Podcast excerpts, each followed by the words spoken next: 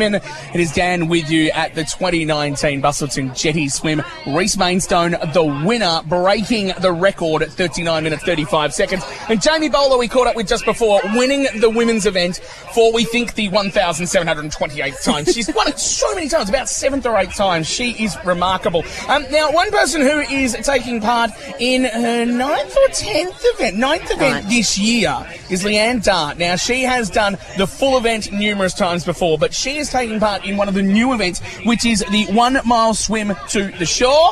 Lee-Anne, thank you very much for joining me this morning. Oh, thank you very much for having me. Now, doing the full swim is obviously something quite daunting, and to do it the first time, I'm sure, was probably uh, a bit scary. Yes. But you are very good at doing this. Doing the one mile course, how we feel about that? Oh, I'm very excited. Yeah? I'm very, very excited about jumping off the jetty. That's, the, that's the main reason I want to do it. Although we were told yesterday that it was going to be quite tough coming back in because of the wind.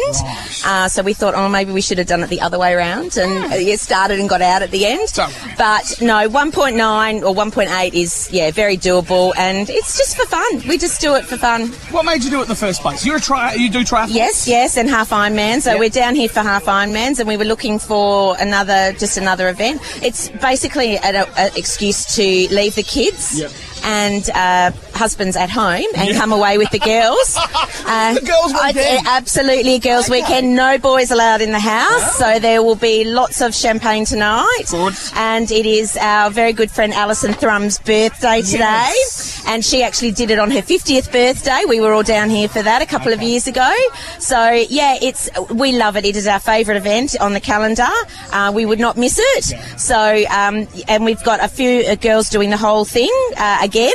And there's three of us doing the miler because we're, we're smarter. Yeah, I was going to say, we decided we take the slightly Yes, route. At the same yes. You're still doing the event. Uh, looking at this crowd that's here every single year, it grows and grows and grows. Absolutely. Of course, the amount of people that take part continues to grow.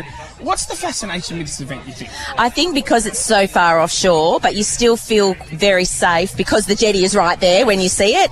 Loads of water support, loads of water safety, um, and just the buzz of being out there with so many people.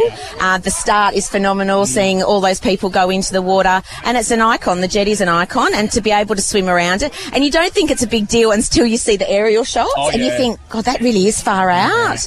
Um, and the fact that you can see the bottom the whole way, and there's fish, and there's lots of. Oh, he's more important than me. okay. You should, you should go and- few he He should be. He should be interviewing no, no, him. it's um, yeah, and it's and it's shallow. Yes. You know, so you're not in really deep water. You can see the bottom the whole way. The conditions are usually beautiful. Yeah. We've had a couple of crappy years, happen. Um, which it absolutely does. Yep. So it's um, but it's a beautiful, and the, it's just beautiful. Busselton's just beautiful. We don't, we always don't need an excuse to come down here, um, but this is perfect for us. Sometimes locals take it for granted how amazing this place Oh, is. and absolutely. you just come Yeah. Here and it, it is just remarkable. Well, wish you the best of luck. Thank you so much, Dan. Yes. You're going to be incredible. Bomb me off the jetty.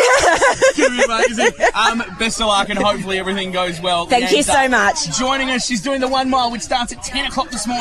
So if you are still coming down, um, there's still plenty to see and do. Classic Hits Triple M going to catch up with the new record holder of the Jetty Swim, Rhys Mainstone, in just a few minutes here at Triple M.